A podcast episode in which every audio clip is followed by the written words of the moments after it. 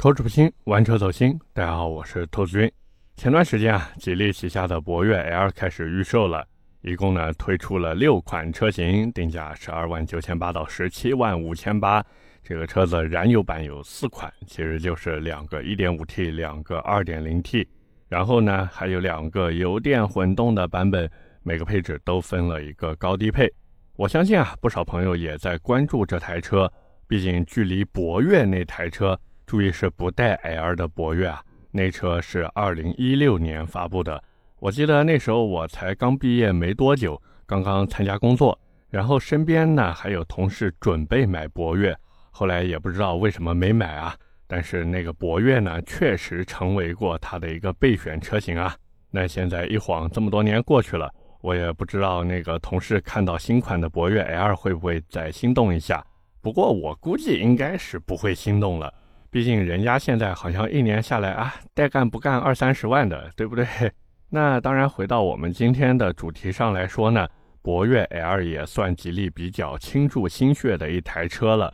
实际上，最早博越刚刚发布的时候呀，那时候我记得叫什么“你好博越”，说是开创了智能互联 SUV 的新时代啊。后来在差不多二零一九年的时候呢，好像也是从博越开始。各家 SUV 啊都搞起了智能化，所以如果你要真的研究过博越的发展史呢，你会发现吉利是真的看中这台车。那现在的这台博越 L 呢，其实也一样。包括我也知道很多朋友真的非常非常关注它。那么这车到底值不值得去买？如果要买的话呢，选哪个配置更合适？包括我对这台车有一些想法，那在今天这期节目里面都会和各位聊到。所以，假如各位准备入手，或者身边有人关注这车的话呢，那么今天这期节目你一定要听到底，因为别人研究车，下面你们自己接吧啊。那么既然是聊博越 L，我们呢还是老规矩，先来聊聊这台车本身。作为吉利旗下的一个紧凑型 SUV 啊，它的定位其实和星越 L 是一样一样的。当然，星越 L 玩的呢是越级下探，这车属于满打满算。毕竟现在哪怕是换成 CMA 架构来生产了，整台车的车长也就做到了四米六七，轴距两千七百七十七毫米。我极其怀疑这车的设计师是厂长的粉丝，不然为什么轴距里面那么多七啊？全是七啊！要我说，但凡他们的营销部门聪明一点，就赶紧趁着现在 S 十二总决赛开始了，和 EDG 对吧，搞一波联名，出一个 EDG 特别版。收割一波酒啊，不不粉丝，嗯嗯嗯粉丝。当然，不管尺寸有多少呢，这个级别的国产 SUV 其实大家都知道，整体的空间都不会太小。毕竟国产车嘛，玩的就是产品力。你说空间都不够，那怎么行？说不过去的。所以各位不用质疑这台车的家用性。吉利现在这些 SUV 有一个算一个，都能满足你的日常所需。而且这车的外形呢，也进行了一个重新设计，好不好看呢？我不评价，但确实算是紧跟潮流了，并且呢，这车的大灯啊，确实很亮，据说可以一台车照亮一个足球场。不过我是感觉这有吹牛逼的成分啊。就实车表现来看呢，嗯，照明效果确实挺不错的。但是你说这照一个足球场，这个，那么除了这个大灯以外呢？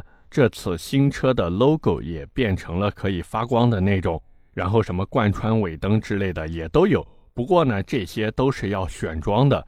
当然，这车的选装包也不贵啊，六千块钱。官方呢取名叫黑曜流光套装，里面啊有双色车身，有这个大灯，有这个发光的 logo，有一个金钻挡把，还有一套二十寸的圈胎。我跟各位说，你别看这个大轮毂、大轮胎帅的一匹。后期使用的时候是真的不便宜，因为它给你原配就用的是固特异 Ego F 一轮胎。我查了一下这个轮胎的价格，二十寸的差不多是一千四到一千五这样，也就是说换四条轮胎要六千块钱。你如果说想再提升一点性能，比如说去买一套什么米其林 PS 五之类的，那这个价格对吧？再往上抬吧。问题是你这就一台十来万的车呀。换一套轮胎，少说六七千，多的话七八千、八九千，这你受得了吗？但是呢，你如果不选这个选装包吧，那些花里胡哨的东西又没有，关键就是那套灯组，其实真的已经值回票价了。所以各位自己看吧，反正好看都是要付出代价的。另外呢，就是这车的外观件啊，有一个东西我觉得蛮有意思的，这车的门把手竟然用上了抑菌材料。这个小细节吧，虽然说感知度不高，但是作为一个宣传噱头，我觉得还挺好的。只是我后来想了一下，这车主要是买回来给车子贴一个透明膜，那这个抑菌效果不就没了吗？哦，也不对，它可以不贴门把手，嗯，不贴门把手。实际上呢，关于外观的话，来来回回就这么多东西。感兴趣的朋友呢，可以上网看看图片，好不好看，真的取决于每个人的审美。反正我是觉得这车长得呀，有点像凯迪拉克新出的那个电动车李瑞克，整体的设计语言呢，我觉得有点像。嗯，这个怎么说呢？致敬啊，致敬。那到了内饰上面呢，我倒是觉得这车比星越 L 做的更好看，因为这车没有副驾屏幕了。我说实话，我自己是不太喜欢副驾那边有块大屏的。现在这个博越 L 呢，采用了一套十点二五英寸的液晶仪表。配了一个十三点二英寸竖着的中控屏，这个竖屏怎么说呢？我也不知道是不是看人家奔驰搞墓碑屏了呀，所以好像很多车厂都开始要搞，要不然呢就是觉得说这种竖着大屏更有科技感。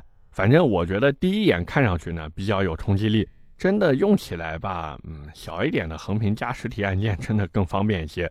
那该说不说呢，现在国产车的内饰真的做的一台比一台好。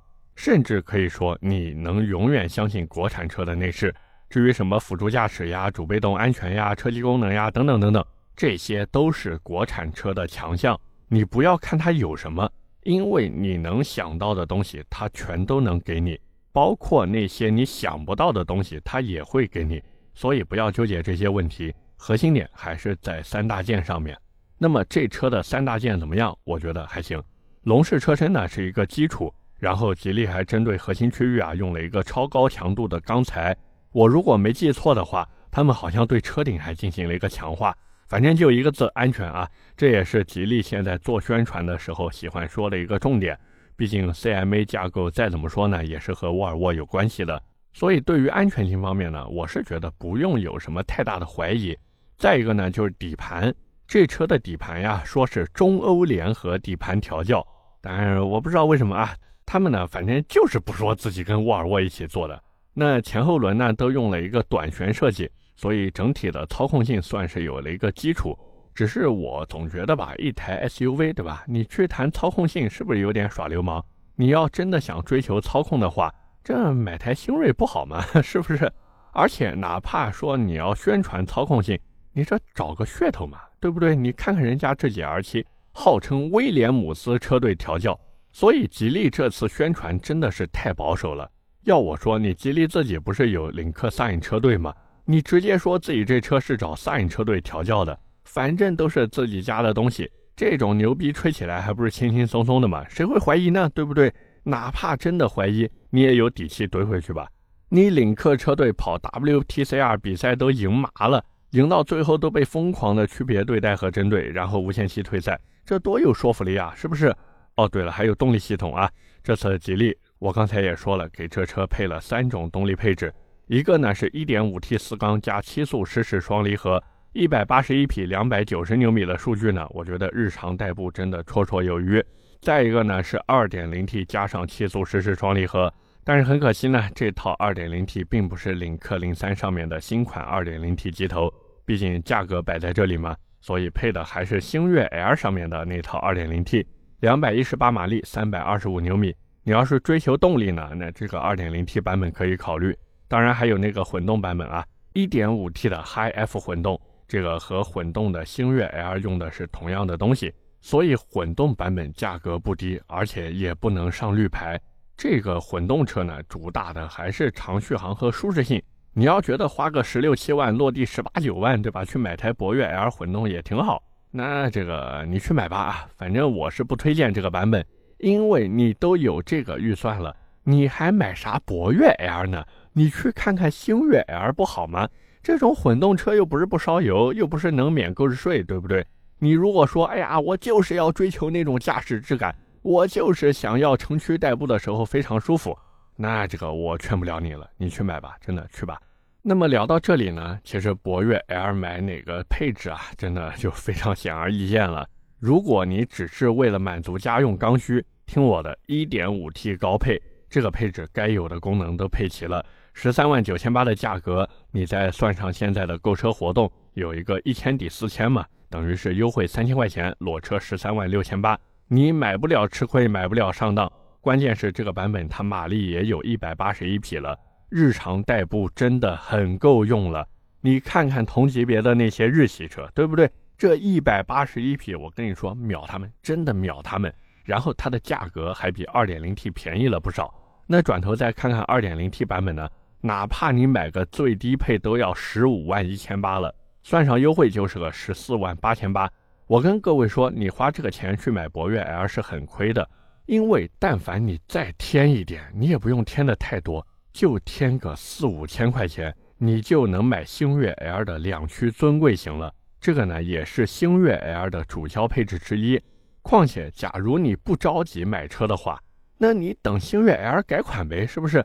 反正现在卖的星越 L 还是二零二一款，那按吉利一贯的作风，这马上都要二三年了，星越 L 怎么着不得出个新款，是不是？